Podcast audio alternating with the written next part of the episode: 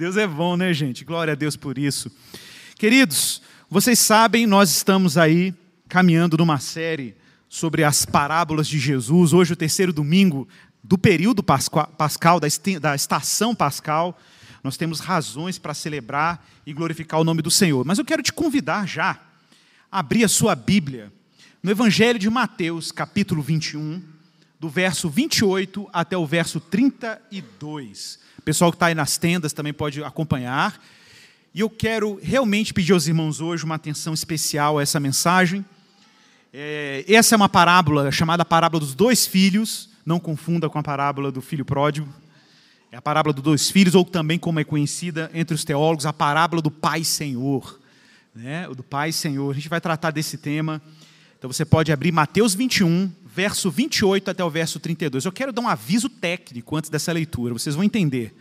Se você tem uma Bíblia em mãos, a sua versão é a Almeida Revista e Atualizada, segunda edição, existe uma falha de tradução nessa edição que foi corrigida nas versões mais recentes. E vocês vão perceber que a sua leitura vai estar totalmente truncada se você comparar ela com a minha, inclusive está invertida. Houve um problema e a equipe de publicação, a equipe editorial, a comissão de tradução da Almeida Revista Atualizada, que é uma tradução muito popular no Brasil, ela fez uma correção. Essa correção já está presente na nova Almeida Atualizada, na Almeida Século XXI, na nova versão internacional, na nova versão tra é, transformadora e outras versões. Até em versões antigas essa tradução era boa. Houve uma falha e essa falha foi reproduzida, porque houve uma, um critério de adoção de manuscritos que não foi correto. Irmãos, muita gente fica assim, mas isso não é um problema? Não, gente, nós somos o país que mais tem traduções e versões da Bíblia no planeta. Não sei se você sabia disso. O Brasil tem aproximadamente 20 traduções da Bíblia diferentes. Isso é excelente mesmo. Você não sabe como isso é bom. Porque você tem critério de comparação entre traduções e traduções comissões tradutoras, elas podem cometer pequenas gafes, falhas editoriais, isso acontece. Isso não tira a credibilidade da Bíblia, porque a Bíblia está lá no original, em grego e hebraico, perfeita. O problema é que na hora da gente lidar com texto traduzido, existem às vezes falhas tradutórias, por isso que são feitas edições, comissões avaliadoras, revisões. Né? A nossa Bíblia hoje em português, as mais populares, elas são muito diferentes, inclusive, das traduções antigas. Lá com João Ferreira de Almeida, em Portugal, fez a primeira tradução da Bíblia em português. Né? Até porque a nossa língua também é dinâmica, ela sofre alterações históricas. Então você vai perceber, se você está com a revista atualizada, que ela tem uma leitura quase inversa da leitura que eu vou fazer aqui hoje. Tá? Isso foi uma falha que foi corrigida nas edições mais contemporâneas. Isso é um bom sinal de você atualizar sua Bíblia, viu, gente? De vez em quando tem que comprar uma tradução mais contemporânea para a gente conseguir fazer uma boa leitura bíblica. Né? Então, estou lendo aqui na nova Almeida e atualizada. Tirando a revista atualizada, todas as versões estão parecidas com o que eu vou ler aqui hoje. Tá bom? Bom, assim diz a palavra do Senhor, Mateus 21, verso 28 até o verso 32. O que vocês acham? Um homem tinha dois filhos. Chegando-se ao primeiro, disse: Filho, vá hoje trabalhar na vinha. E ele respondeu: Não quero ir. Mas depois, arrependido, foi. Dirigindo-se ao outro filho, o pai disse a mesma coisa. E ele respondeu: Sim, senhor. Mas não foi. Qual dos dois fez a vontade do pai? Eles responderam: O primeiro. Então Jesus disse: Em verdade lhes digo que os publicanos e as prostitutas estão entrando no reino de Deus primeiro que vocês. Porque João veio até vocês no caminho da justiça e vocês não acreditaram nele. No entanto, os publicanos e as prostitutas acreditaram. Vocês, porém, mesmo vendo isso, não se arrependeram depois de acreditar nele. Vamos orar. Peço ao Senhor graça sobre você, sobre o pregador.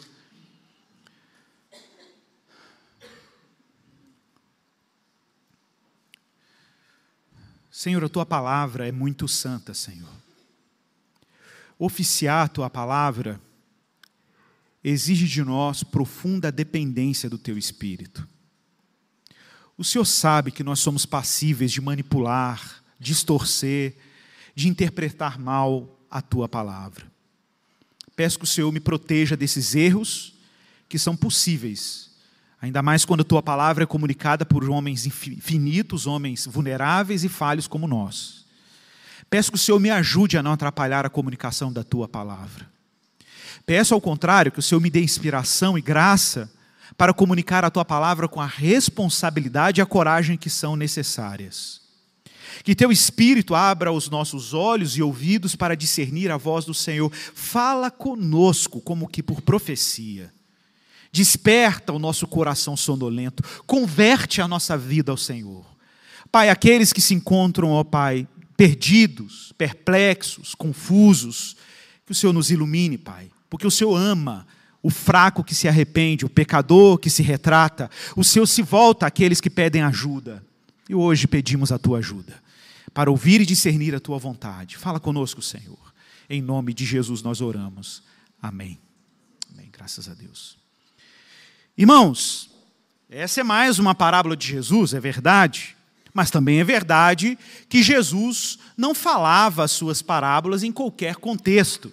Jesus tem diferentes públicos diferentes pessoas que escutam as suas parábolas. Nós temos visto isso nessa série. Algumas vezes Jesus fala em parábolas aos discípulos. Algumas vezes Jesus fala em parábolas para a multidão. Mas neste caso, Jesus fala pelo menos duas parábolas a um público muito específico. E para você entender o contexto em que essa parábola foi ensinada, isso vai nos ajudar a entendê-la melhor, você precisa entender o contexto imediato onde essa parábola foi anunciada e ensinada por Jesus. Sim, irmãos, estamos no capítulo 21 de Lucas. Mantenha sua Bíblia aberta aí. Não sei se você se lembra, nós lemos esse texto no domingo de Ramos. Não esse especificamente, mas o início desse texto. Sim, irmãos, Jesus está indo para Jerusalém. Vamos montar esse cenário juntos aqui, ok? Olha, grande parte do ministério de Jesus se concentra ou se concentrou na região da Galileia. Não sei se você sabia disso. Poucas vezes Jesus foi à Judéia, uma outra província de Israel, sob domínio romano, que tinha como centro de culto, claro, Jerusalém, a cidade santa, e onde foi edificado o templo, ou onde ele foi restaurado e reformado por Herodes, por Pilatos e por Herodes com apoio de Pilatos. Então nós temos Jerusalém, o centro do culto judaico. Jesus raramente vai a Jerusalém durante o seu ministério. Na verdade, ele vai em algum momento anterior, e quando ele vai a segunda vez, ele vai para morrer. Jesus vai a Jerusalém para fazer os seus prodígios, os seus sinais, e como já falei aqui nessa série e falei aqui na Páscoa, Jesus ir para Jerusalém era no coração dos discípulos. Evidentemente, o cálculo que eles faziam era: olha, se ele está indo para Jerusalém, é porque ele vai assumir o trono, ele vai ser o rei. E a gente viu isso na Páscoa, que Jesus, ao invés de ir para o Monte Sião, onde estava a cidade de Davi, onde Davi tinha o seu palácio, o antigo palácio, né, teve o seu antigo palácio, Jesus desvia a rota. Os dramas acontecem e a rota é desviada de Sião para o Calvário. E Jesus abraça a cruz, ao invés do trono, abraça a coroa de espinhos, ao invés da coroa de ouro, e a gente viu tudo isso na Páscoa. Gente, esse é o cenário. Jesus está chegando em Jerusalém, no verso 1, no verso 9. É a entrada triunfal de Jesus em Jerusalém. E aí a gente vê a multidão entoando cânticos. Vocês sabem disso? Alguns salmos da Bíblia são chamados salmos de romagem, ou salmos de romaria, ou salmos de peregrinação. Eram salmos que eram entoados quando os peregrinos iam a Jerusalém para cultuar o Senhor. Não sei se você sabe disso também, mas é importante mencionar. Os judeus tinham uma ordem expressa de Deus. Está lá em Deuteronômio 16, 16, que eles deveriam subir a Jerusalém pelo menos três vezes no ano para celebrar a festa da Páscoa, também chamada festa dos pães ázimos, a festa das semanas, que é Pentecostes, e a festa dos tabernáculos. Era uma ordenança cultural. Então Jesus está indo para Jerusalém para uma festa de peregrinação. A cidade está lotada, o clima é de festa, falta uma semana para a ceia, para a grande celebração pascal. Judeus de todas as nações, da diáspora, estão reunidos em Jerusalém e o homem de Nazaré aparece na cidade lotada para a grande festa. E o texto diz no verso 9 que a multidão cantava um salmo de romagem, um trecho do Salmo 118. Gente, tinha trilha sonora na entrada triunfal de Jesus em Jerusalém. Hosana ao filho de Davi, bendito aquele que vem em nome do Senhor. Hosana, Oxiana em hebraico quer dizer salva-nos nas maiores alturas. Sim, irmãos, Jesus está sendo aclamado, recebido com festas, ramos de palmeiras, vestimentas diante dele, e de repente, no verso 10 é dito que quando Jesus entrou em Jerusalém, toda a cidade se alvoroçou e perguntavam: Quem é este?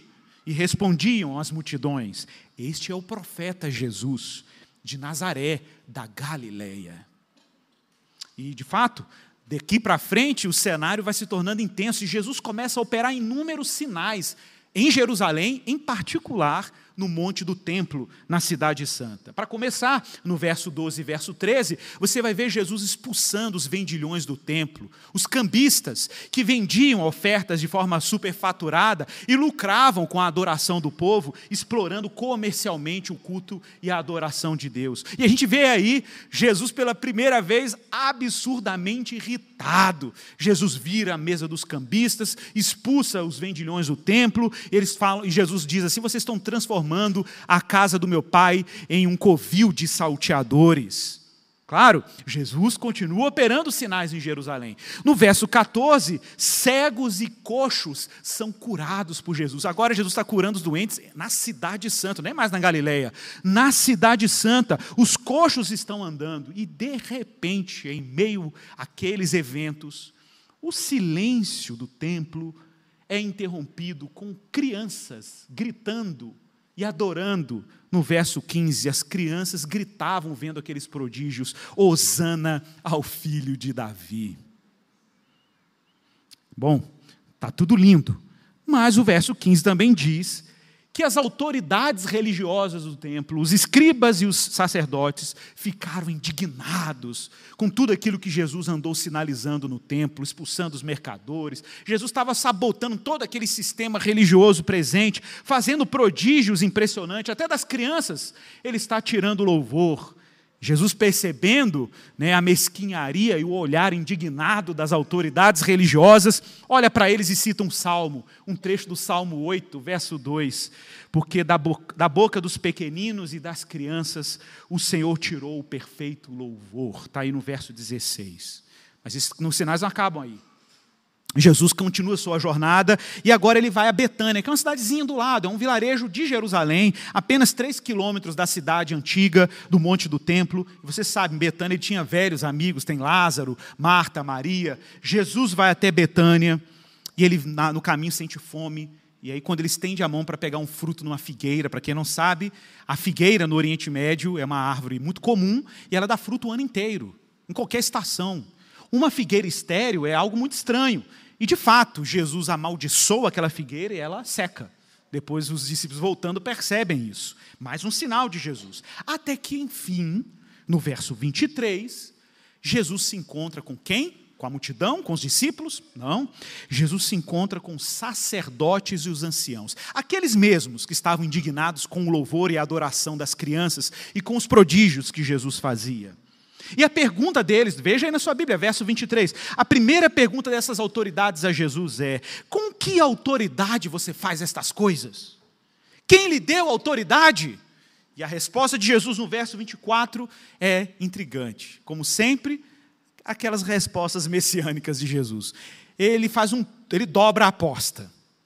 Jesus fala assim: "Tá bom, eu vou responder a vocês essa pergunta, mas tem um porém. Vocês precisam responder a minha primeiro. Jesus responde: Eu também vou fazer uma pergunta a vocês.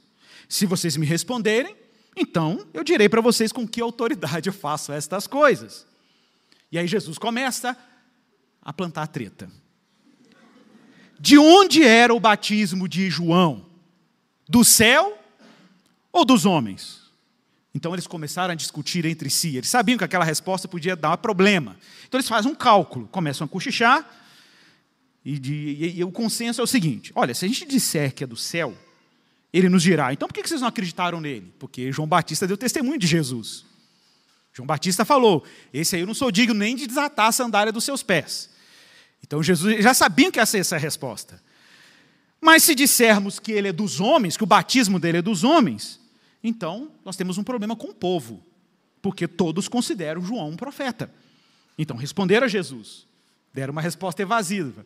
É, a gente não sabe, não. E ele, por sua vez, disse: Ah, é, vocês não sabem? Então eu também não vou dizer para vocês com que autoridade eu faço essas coisas. Beleza? É isso aí. Resposta típica de Jesus de Nazaré, né? Tudo bem. Aí aparece a nossa parábola. Esse é o contexto. A nossa parábola acontece nesse cenário. Jesus não está dizendo a sua parábola para qualquer gente. Ele está dizendo as duas parábolas seguintes, a que nós lemos, a dos dois filhos, e a parábola dos lavradores maus, que será pregado no próximo domingo, na sequência. São duas parábolas em resposta àqueles que estavam suspeitando e indignados com os sinais que Jesus fazia em Jerusalém. Então, dos versos 28 a 32 é o texto que nós lemos, a parábola de hoje, dos versos 33 a 41, a parábola dos lavradores maus. Pois então, vamos acompanhar o raciocínio. Voltemos então à nossa parábola. O cenário está montado, vocês estão comigo, e agora Jesus vai começar a falar dessa parábola para esses ouvintes. Gente, para começar, essa não é uma parábola, digamos, convencional das que Jesus já andou ensinando por aí. A gente já viu isso. Muitas das parábolas de Jesus são chamadas de parábolas do reino. Ele mesmo disse que ele ensinava as parábolas do reino porque era assim que ele ensinava os mistérios do reino de Deus. No entanto, essa é uma parábola que nós chamamos de parábola jurídica. Você vai entender. Um bom advogado no mundo antigo, quando queria convencer a corte ou o juiz de um determinado caso, geralmente ele fazia uso de uma história, de uma metáfora, que tinha relação indireta com a causa que ele estava defendendo.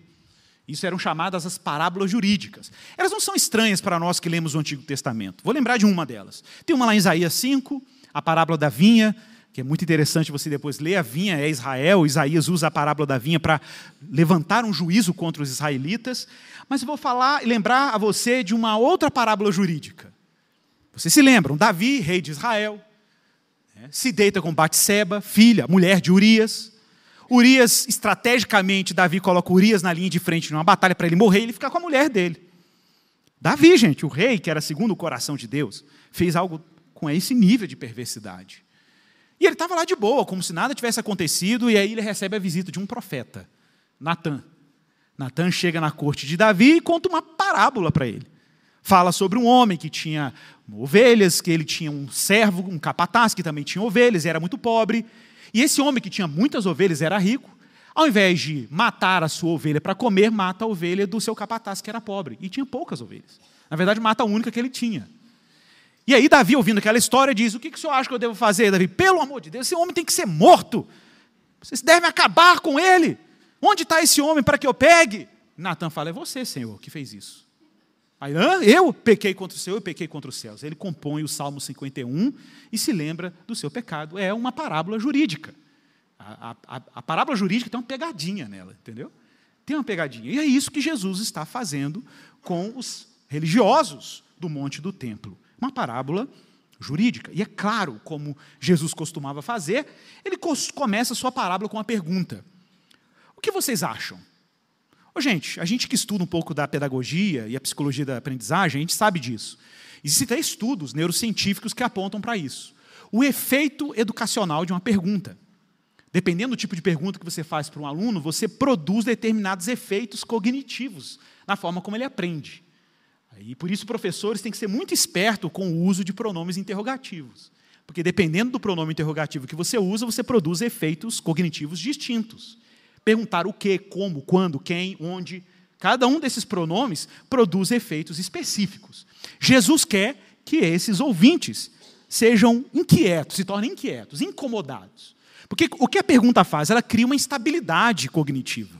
Ela cria uma instabilidade na sua capacidade de discernimento. Isso é necessário para que, nessa abertura da estrutura intelectual, novas informações sejam introduzidas. A gente costuma chamar isso de enriquecimento estrutural, tem um termo técnico para isso.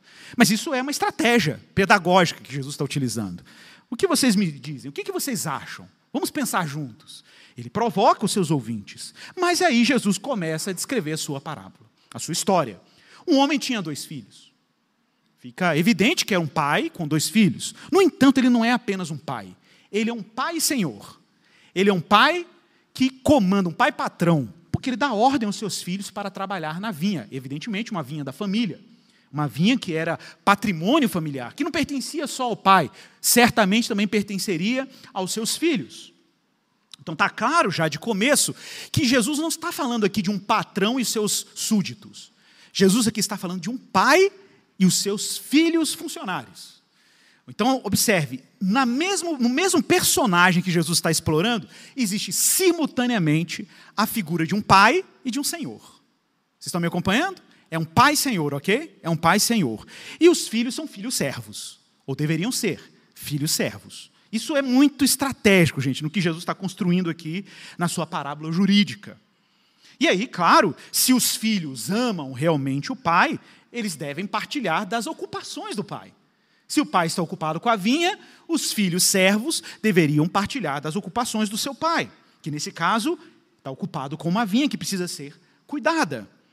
Irmãos, nós sabemos que isso aqui não é estranho. Essa linguagem agrícola que a gente viu tantas e tantas parábolas, essa linguagem orgânica, remete lá no fim, lá no início de tudo, à imagem de Adão e Eva no jardim quando Deus ordenou Adão e Eva para irem trabalhar, cuidar e cultivar, cultivar, o jardim. O reino de Deus, meus irmãos, o reino de Deus não é um reino de desocupados.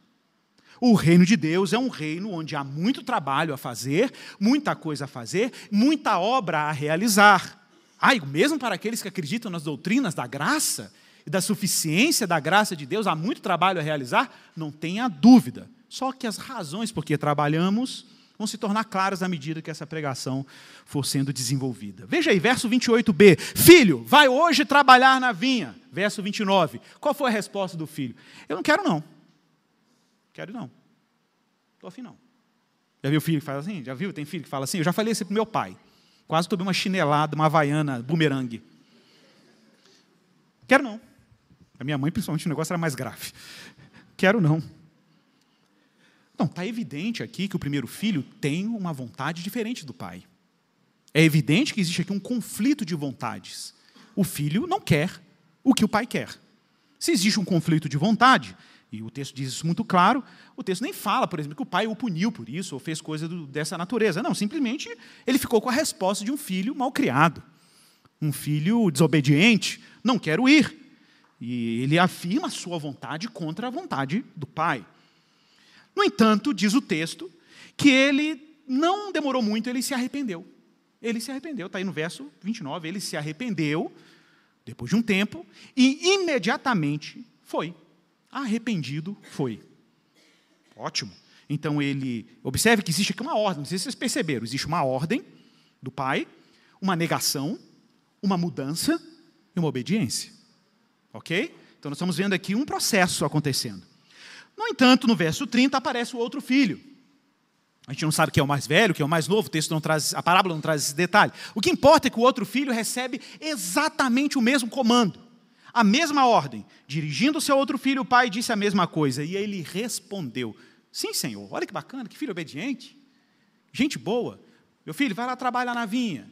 Não faz igual o seu irmão, não. Sim, senhor, eu vou lá, pode deixar, vou lá. O pai deve ter saído feliz, né? Ah, ainda bem que está tudo perdido, né? Tem algum filho que presta nesse mundo. Mas ele não foi. Não foi. Ele disse e não fez o que disse. Ele confessou algo e não cumpriu o que confessou. Ele firmou um compromisso e não cumpriu com o compromisso firmado. A ordem é a mesma, o pai é o mesmo, a vinha é a mesma, mas são dois filhos que reagem diferentemente à mesma condição. A reação nesse caso foi completamente oposta àquele que não tinha confessado. Na verdade, confessou, confessou sua indisposição.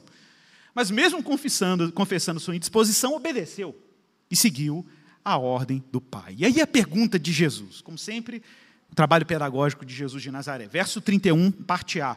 Qual dos dois, Jesus pergunta para os líderes religiosos, qual dos dois fez a vontade do Pai? E aí, é o momento do camarada cair na armadilha. Eles não tiveram como ser irracionais e ilógicos, tiveram que responder. Olha, é claro que foi o primeiro. A pergunta de Jesus é fatal aqui, viu, É pergunta fatal. Quem é? Qual dos dois fez a vontade? O primeiro. Olha, irmãos, está claro nessa pequena parábola que o Pai aqui é Deus e que Deus tem uma vontade. Deus tem uma vontade. Deus tem uma vontade soberana, suprema, boa, perfeita, agradável, como diz Paulo. Deus tem uma vontade. Deus tem uma vontade para nós todos. Deus tem vontades, inclusive, individuais para cada biografia aqui. Deus tem uma vontade. A vontade dele é confiável. Todo cristão que confessa Jesus não pode duvidar da vontade do Pai. não pode duvidar que a vontade de Deus é boa. Não pode pôr em questão a vontade de Deus. Pôr em questão a vontade de Deus é um atestado de incredulidade. Todo cristão, por ser crente em Jesus e por confessá-lo como seu Senhor, deve, por natureza, aceitar, desejar e fazer a vontade de Deus. É verdade, por outro lado, que nós, como filhos recém-encaminhados com Jesus, eventualmente apresentamos as nossas queixas a Ele como primeiro filho. Ah, não estou afim, não. Mas, qual deve ser a nossa reação? Arrependimento. Como aquele primeiro filho fez. Arrependeu-se, abriu mão da sua vontade própria, abraçou a vontade do pai e fez o que ele queria. Ele não quis ir, se arrependeu e foi. Mas vejam, irmãos, isso aqui é, é muito, muito importante. Lembrem-se, é um pai senhor. É pai e é senhor. Se é pai e senhor, nós temos dois elementos importantes aqui: amor e governo. Amor e governo. Nós temos amor e obediência. Nós temos uma relação, porque ele é pai, e temos uma obediência a fazer, porque ele também é Senhor. É um pai Senhor. Irmãos, esse é o ponto mais sensível dessa mensagem. Muitos cristãos tendem para um lado ou tendem para o outro. Ah, então eu vou ficar só focado no Deus que é amor. Não. Ah, então a solução agora é focar no Deus que é Senhor também? Não. O foco é olhar ao mesmo tempo para o Pai Senhor. Simultaneamente. Amor e ordem. Amor e governo. Irmãos, eu não tenho como dar outro segredo para vocês, pais aqui. Não tenho como dar outro segredo. Vocês podem estudar até a psicologia do comportamental, as psicologias morais, todos vão falar a mesma coisa. Como é que se cria filho? Eu aprendi isso com o Guilherme, segurando um sabonete. Como é que você segura um sabonete? Se você aperta muito, espirra. Se você fica muito frouxo, escorrega. Amor e ordem. Amor e ordem, simultaneamente. Simultaneamente. Limite e compaixão, devoção, amor, dedicação, compaixão, lealdade, fidelidade. Está tudo intricado. A obediência está ligada ao amor, o amor está ligado à obediência. É claro que existem tiranos, gente abusiva. Mas como é que o abuso fica evidente? O abuso fica evidente porque o amor não está presente. O amor não está presente. Aí fica evidente o abuso, porque só tem senhorio, não tem paternidade. Não tem paternidade. E se de repente você vai, ah, não, é só afeição e não tem ordem, isso não é amor. Tem um outro negócio acontecendo aqui. Mas vejam bem, Jesus diz claramente: enquanto vocês estão assistindo os meus sinais, e vocês não estão assistindo meus sinais desde agora, desde muito tempo, e os de João Batista também, o que ele andou ensinando, é isso que Jesus está dizendo, vocês estão aí, João Batista chamou vocês para o batismo, eu estou chamando vocês para o arrependimento, vocês não estão ouvindo. Enquanto vocês estão aí entretidos com joguinhos de poder religioso, já quero avisar que prostitutas e publicanos estão entrando no reino de Deus primeiro do que vocês. E não é porque prostitutas e publicanos são legais. Observe, eles são comparados ao filho que falou que não queria. Eles têm vontade rebelde. Eles não querem a vontade do pai, mas acontece um elemento na trajetória deles: arrependimento. Eles se arrependem, alinham a vontade do coração deles com a vontade do Pai, ou seja, respondem o amor do Pai amando, e por isso obedecem. Houve uma mudança completa. E é aí o outro que era o previsível, os religiosos, os que professam a fé, os que dizem que estão assim com Deus, está tudo certinho, nós estamos troféu joinha, né, que eu falo com meu filho, troféu joinha. Troféu joinha com Deus. Simplesmente disseram que iam, mas não foram. Disseram que vão abraçar o reino e obedecer ao Pai, mas não obedeceram. Ora, irmãos, observe: arrependimento implica em fé, e fé implica em arrependimento. Não é possível ter fé em Deus se não houver uma mudança, se não acontecer uma transformação. Já falei sobre isso aqui. Arrependimento não é só um ressentimento, uma tristeza, uma melancolia porque eu cometi um erro. Ai, que culpa, eu estou culpado. Não, arrependimento é mudança de direção. É o termo hebraico, o termo grego. Tem que ocorrer uma mudança. Uma mudança de trajeto tem que acontecer. Então, gente, Jesus, João Batista, eles estão todos dentro de uma tradição. Qual é a tradição? O reino de Deus está chegando e o que Deus está pedindo? Arrependimento.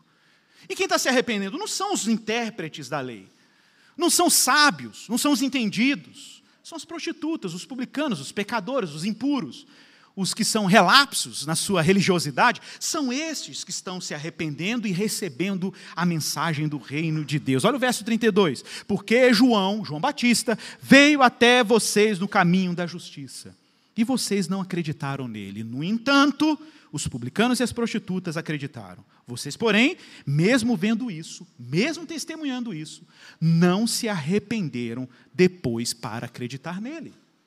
Está vendo? Jesus está respondendo a pergunta lá em cima do João Batista, né? Que eles não responderam, Jesus está dando as razões.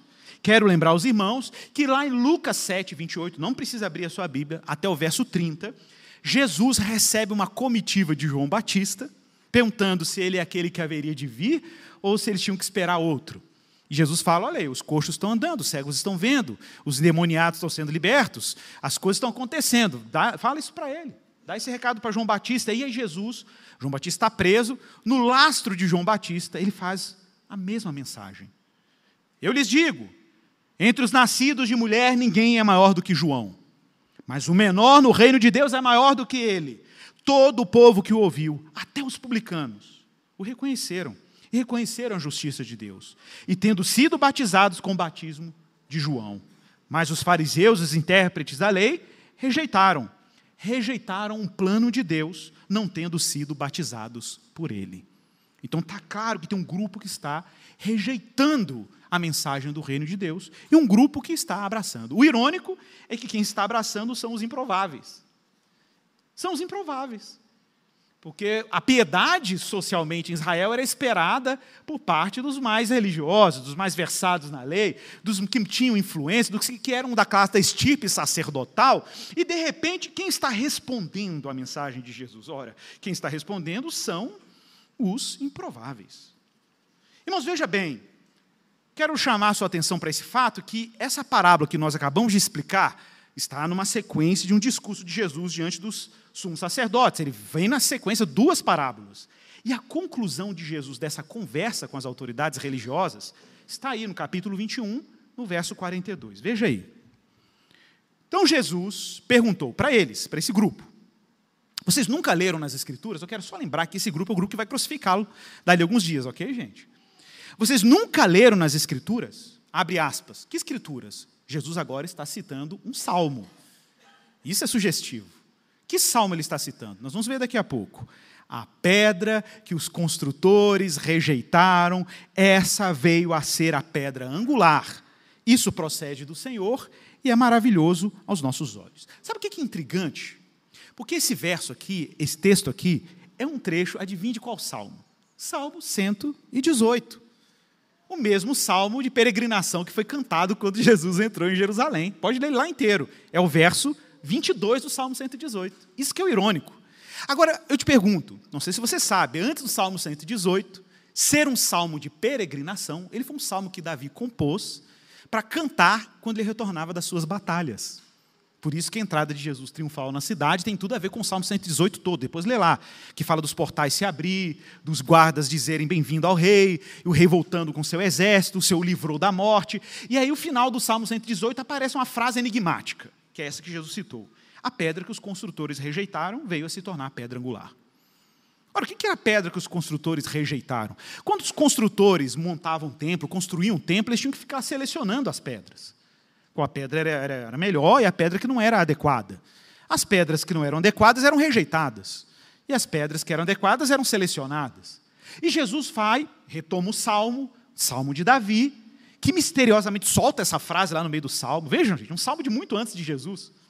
E ele diz assim: Olha, vocês estão cantando esse salmo aí, é isso que Jesus está falando, vocês estão cantando essas músicas aí de peregrinação, vocês estão esquecendo de um verso. O verso 22. Que Deus vai pegar a pedra que os construtores largaram de lado vai tomar essa pedra rejeitada, claro que é ele, Jesus é o rejeitado, a pedra rejeitada, vai colocar ela com pedra angular, a pedra que define toda a estrutura de uma construção no mundo antigo. Oh, Jesus está dizendo: acordem. E aí ele continua. Portanto, eu lhes digo que o reino de Deus, verso 43, será tirado de vocês e entregue a um povo que lhe produza os respectivos frutos. Caminhando para conclusões. Ok? Os improváveis estão entrando no reino. São sujeitos cuja vida dão evidências de que eles têm uma outra vontade que não é de Deus. Isso é muito evidente. Você olhar para uma prostituta, olhar para um publicano, olhar para um pecador, olhar para um perdido, olhar para um homem relapso na sua fé, que não vai no templo, que não faz. É evidente que eles têm outra vontade. A diferença é como eles reagem à mensagem de Jesus. eles se arrependem. Se arrependeu significa que eles renunciam sua própria vontade e abraçam outra vontade, que nesse caso é a vontade de Deus, e obedecem, como o filho obedeceu. E os prováveis, as autoridades religiosas assistem, mas não respondem. Afirmam querer a vontade de Deus, declaram isso, são confessionais. Declara a carta de compromisso da Igreja de Esperança. Declara, faz a confissão de fé aqui na frente. Mas parece que existe um abismo entre a fé que professam e a vida que vivem. E aí Jesus em Mateus 15 diz claramente: Hipócritas, bem profetizou Isaías a respeito de vocês, dizendo: Este povo me honra com os lábios, mas o seu coração está longe de mim. Em vão me adoram, ensinando doutrinas que são preceitos de homens. Irmãos, chegamos aqui no momento crítico dessa mensagem. vou precisar de muita atenção, sei que está sendo gravado, eu quero que fique gravado mesmo. Eu vou ter que falar sobre uma heresia. Escute isso aqui. Fé infrutífera é uma heresia. Vou repetir. Fé infrutífera é uma heresia. O que, que significa isso? Olha, irmãos, nós somos uma igreja que ensina as doutrinas da graça, você sabe disso. Nós ensinamos aqui sobre a suficiência da obra de Jesus para nos reconciliar com Deus. Nós falamos muito aqui sobre como as nossas obras são insuficientes para que a gente seja aceito nos domínios do Senhor. É claro que elas são. É óbvio, como que eu posso competir com a obra de Jesus? É óbvio que a obra dele é suficiente, é, obra, é óbvio que a obra dele é mais do que suficiente, a obra dele é abundante para reconciliar pecadores com Deus. Independente de qualquer obra humana, nós somos aceitos nos domínios de Deus pela obra de Jesus de Nazaré. E ponto. Essa obra é suficiente. No entanto, eu repito, fé infrutífera é uma heresia. O que eu quero dizer com isso? O que eu quero dizer com isso é que existe, infelizmente, aqui no Brasil, e não é só no Brasil, movimentos que tentam baratear a graça de Deus. E eu vou explicar o que significa isso. O barateamento da graça de Deus significa uma afirmação muito forte sobre a graça de Deus, e isso é muito bom. Em grande medida, nós devemos concordar com essa ênfase na graça de Deus, porque infelizmente o legalismo impede as pessoas de desfrutarem alegremente de Deus. Por outro lado, há quem sacrifique uma outra dimensão da fé. É que a fé, por ser fé autêntica, ela tem que ser frutífera. Ela tem que produzir resultados na vida de um cristão. Ela tem que produzir efeitos. Ela tem que produzir uma mudança em algum nível na vida do cristão. Não existe fé cristã infrutífera fé de boca, fé de lábios, fé que só professa e que nada produz na vida das pessoas. Então, atenção, que o que eu vou falar agora é muito sutil, mas é muito importante. Eu falo isso com muito respeito, provavelmente esse vídeo vai rodar na internet, vai chegar na pessoa, eu não quero nem saber. Mas eu tenho que ser honesto, porque eu sou pastor, tenho um rebanho, e irmãos aqui da igreja, às vezes, ingenuamente, assistem vídeos desse moço. E eu vou ter que falar o nome dele. Existe um pregador da graça barata no Brasil, dentre outros, mas o mais famoso, chama do pastor Vitor Azevedo. E tem gente aqui que, ah, pastor, era bom? Não, não, irmão. Não é bom, não. Não é bom, não. É falso ensino. Existe um falso ensino. E eu falo isso com muito respeito ao moço, mas eu tenho que deixar claro ao meu rebanho, à minha igreja, a igreja que eu tenho responsabilidade de cuidar, instruir e de doutrinar, que existe um falso ensino. Você vai ouvir uma mensagem dele lindo, a graça, a graça, o evangelho, a graça. Irmão, nós estamos juntos. Estamos juntos, a graça é maravilhosa, é suficiente, etc. Aí na hora que vai falar da obediência, ele fala: olha, não estresse com a obediência, porque a obediência que você não vai fazer, não vai dar conta de fazer, Jesus já fez. Então se agarra a Jesus e é isso aí. Então olha para Jesus e mentaliza: você é o que Jesus é, você é o que ele fez, você. É... Aí você acha que está lindo aquilo ali, mas é muito sutil. Muito sutil a distorção do evangelho da graça. Nós chamamos isso de hipergraça. É uma confusão, é um barateamento da graça de Deus. E eu vou explicar por quê. Aí você vai falar assim: ah, entendi então, né? Olha o outro erro. Entendi, então eu tenho que entrar com a graça e meu trabalho junto. Não, irmãos, isso aí foi por isso que a reforma veio. A reforma veio para refutar justamente isso. Você não responde uma graça frouxa e barata com legalismo. Não é essa a resposta. Você responde uma doutrina da graça frouxa e barata com o evangelho. essa é a ironia. Então acompanhe meu raciocínio. Vou falar uma frase que, se você quiser anotar ela, depois vê ela na internet de novo, essa frase é fundamental.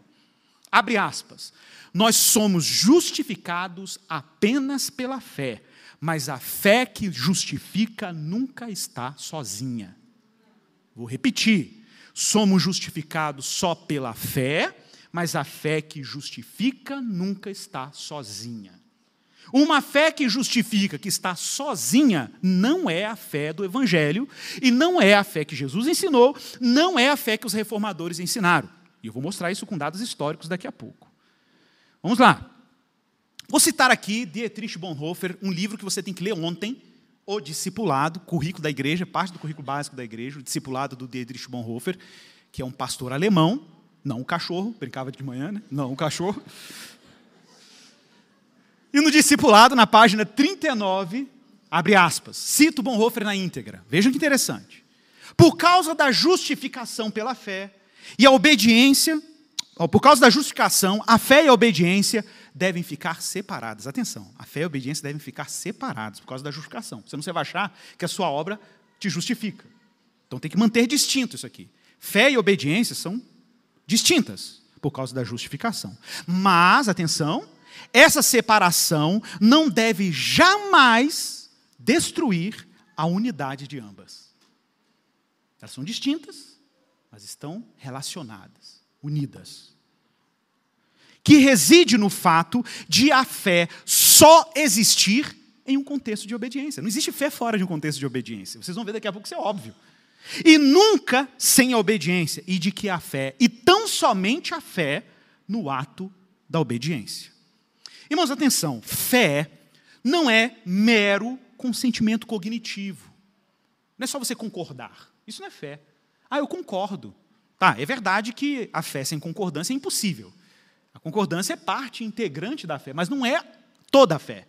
Fé não é simplesmente um consentimento intelectual, doutrinário, catequético, apesar de que isso é fundamental, vocês sabem disso, aqui a gente valoriza a confessionalidade, mas isso é claro que não é suficiente.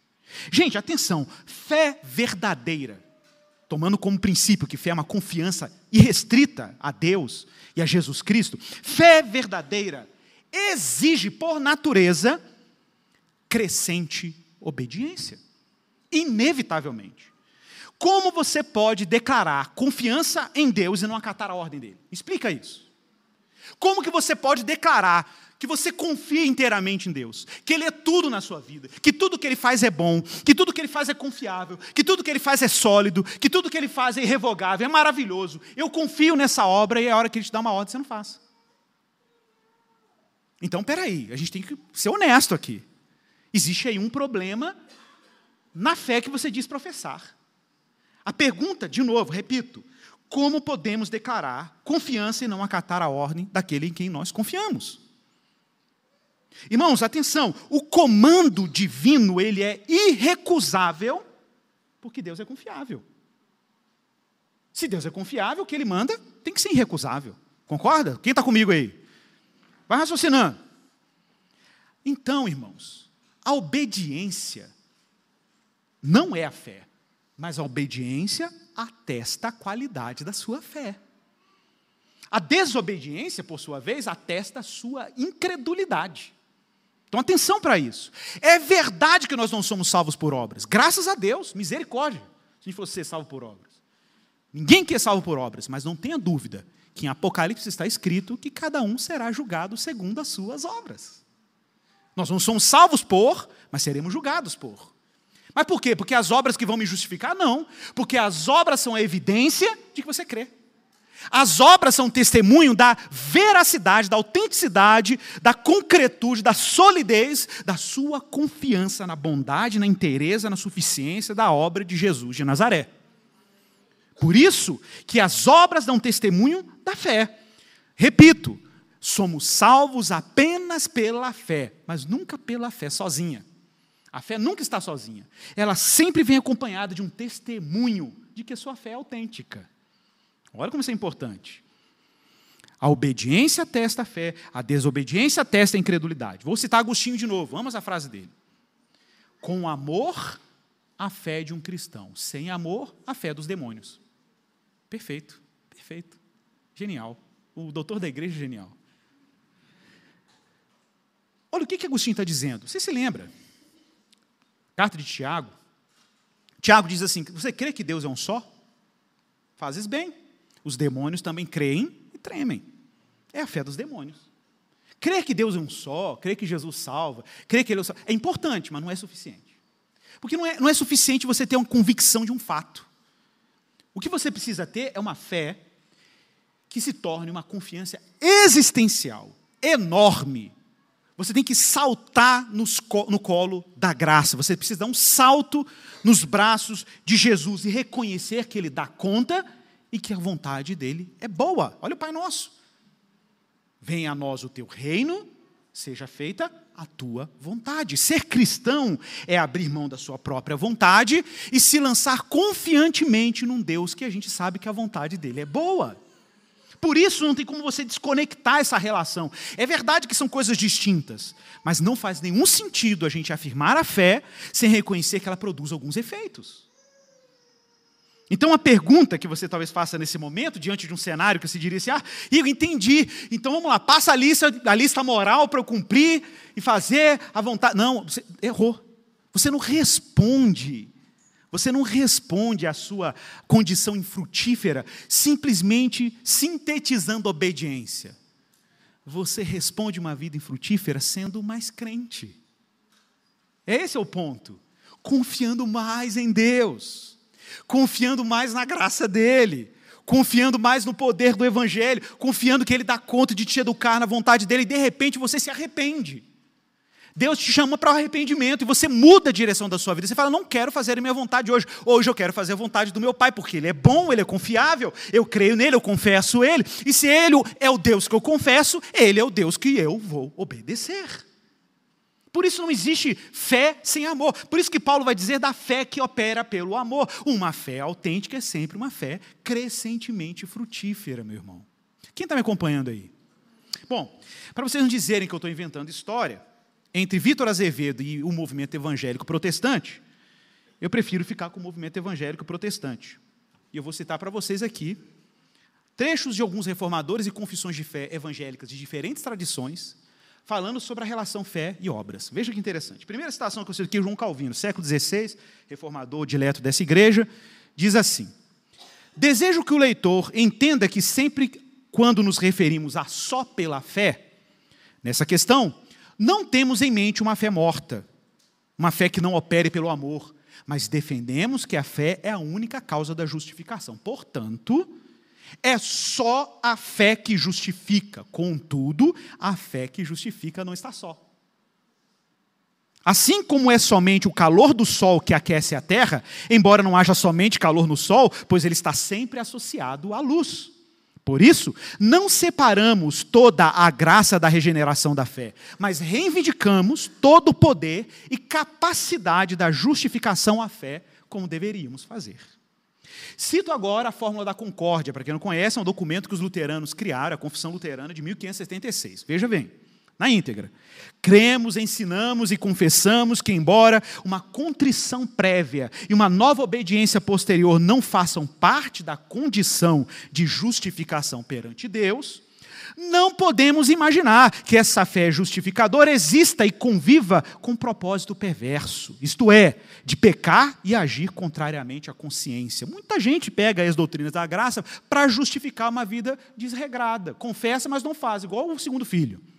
E aí, os luteranos estão dizendo, ao contrário, depois de um homem ser justificado pela fé, essa fé, se for viva e verdadeira, operará por meio do amor e das boas obras, sempre acompanhando a fé justificadora, e certamente são vistas ao seu lado, desde que se trate de uma fé viva e verdadeira. Pois a verdadeira fé jamais está só, mas sempre tem o amor e a esperança por consequência. Muito claro. Você está inventando? Não, tô, gente, estou dentro da tradição evangélica. Vou citar, veja que interessante, Confissão de Westminster, para a alegria dos presbiterianos presentes. 1646, Confissão de Westminster. Cadê o Léo? O Léo está ali atrás, né? Saiu? Ao receber Cristo, dessa forma, e descansar nele e em sua justiça, a fé é o único instrumento da justificação. Todavia, ela não está sozinha. Olha aí, não está sozinha na pessoa justificada, mas é sempre acompanhada de todas as outras graças salvadoras. Não é uma fé morta, mas atua por meio do amor. Agora vocês vão ficar felizes com a próxima citação. Ah, pastor, só calvinista, né? Não. Confissão de fé adivinha de quê? Assembleia de Deus. Declaração de Verdades Fundamentais das Assembleias de Deus de 1916. Vitor Azevedo, recebe, varão. 1916. A salvação é recebida por meio de arrependimento para com Deus e fé no Senhor Jesus Cristo ao ser lavado pela regeneração e renovação do Espírito Santo, justificado pela graça por meio da fé, o homem se torna herdeiro de Deus segundo a esperança e a vida eterna. A evidência interna da salvação, atenção, é o testemunho direto do Espírito. A evidência externa, aos olhos de todos os homens, é uma vida de justiça e verdadeira santidade. Amém, irmãos? Importante, importante. Então, irmãos, essa, esse é o testemunho da igreja de Jesus nas suas diversas denominações. Ninguém aqui está inventando nada. É a tradição que sustenta a nossa fé. E para encerrar, vou ter que ler Jesus fechando o sermão da montanha. Mateus capítulo 7, verso 15 ao verso 27. Cuidado com os falsos profetas. Mateus 7,15. Que se apresentam a vocês disfarçados de ovelhas mas por dentro são lobos vorazes. Pelos seus frutos vocês os conhecerão. Por acaso se colhem uvas de espinheiros ou figos de ervas daninhas? Assim, toda árvore boa produz frutos bons. Porém, a árvore má produz frutos maus. A árvore boa não pode produzir frutos maus, e a árvore má não pode produzir frutos bons. Toda árvore que não produz fruto bom é cortada e jogada no fogo. Assim, pois, pelos seus frutos vocês os conhecerão. Nem todo que me diz Senhor, Senhor, olha aí, ó, não adianta dizer, o filho lá falou sim, Senhor. Sim, Senhor, igualzinho. Não adianta. Todo, nem todo que me diz Senhor, Senhor entrará no reino dos céus, mas aquele que faz a vontade do meu Pai que está nos céus. Muitos naquele dia vão me dizer: Senhor, Senhor, nós profetizamos em Teu nome, em Seu nome expulsamos demônios, em Teu nome fizemos corrente do milagre, da campanha, não sei o quê. Então lhes direi claramente: Eu nunca conheci vocês. Afastem-se de mim, vocês que praticam a iniquidade. A iniquidade é a quebra da lei, a anomia ou mal. Todo aquele, pois, olha o contrário agora, todo aquele, pois, que ouve estas minhas palavras e as pratica, será comparado a um homem prudente que construiu a sua casa sobre a rocha. Caiu a chuva, transbordaram os rios, sopraram os ventos e bateram com força contra aquela casa, e ela não desabou, porque tinha sido construída sobre a rocha. Vamos orar. Senhor, nós contamos com a tua graça, contamos com a fé verdadeira, contamos, ó Deus, com uma confiança que não é natural a nós, mas o Senhor pode gerar em nós autêntico arrependimento. E nesse arrependimento nós vamos renunciar à nossa vontade, porque fomos capturados pelo teu amor, tu que és Pai, Senhor. E sob a autoridade do nosso Pai Senhor, nós amamos e obedecemos. Obedecemos porque amamos. E obedecemos porque fomos amados. Por isso, Senhor, queremos nessa manhã pedir que o Senhor nos dê ânimo, que o Senhor nos dê graça, que o Senhor nos dê obediência, mas uma obediência que procede da fé. De uma fé, Pai, que se lançou completa e inteiramente nos braços de Jesus. Nós não queremos uma fé má acompanhada. Nós queremos uma fé muito bem acompanhada do amor e da fé que atua pelo amor, por uma obediência voluntária, de gente que ama o Senhor, de gente que conta com a graça que foi operada no passado e que o Senhor vai prover também para nós no futuro. Nós louvamos o teu nome por isso, Senhor, e pedimos que o Senhor nos faça como prostitutas e publicanos que se arrependem e que agora antecipam os religiosos no reino de Deus. Que tu sejas louvado, Senhor. É a nossa oração em nome de Jesus. Amém. Amém, meu irmão, minha irmã. Prepare-se para ser do Senhor. Prepare-se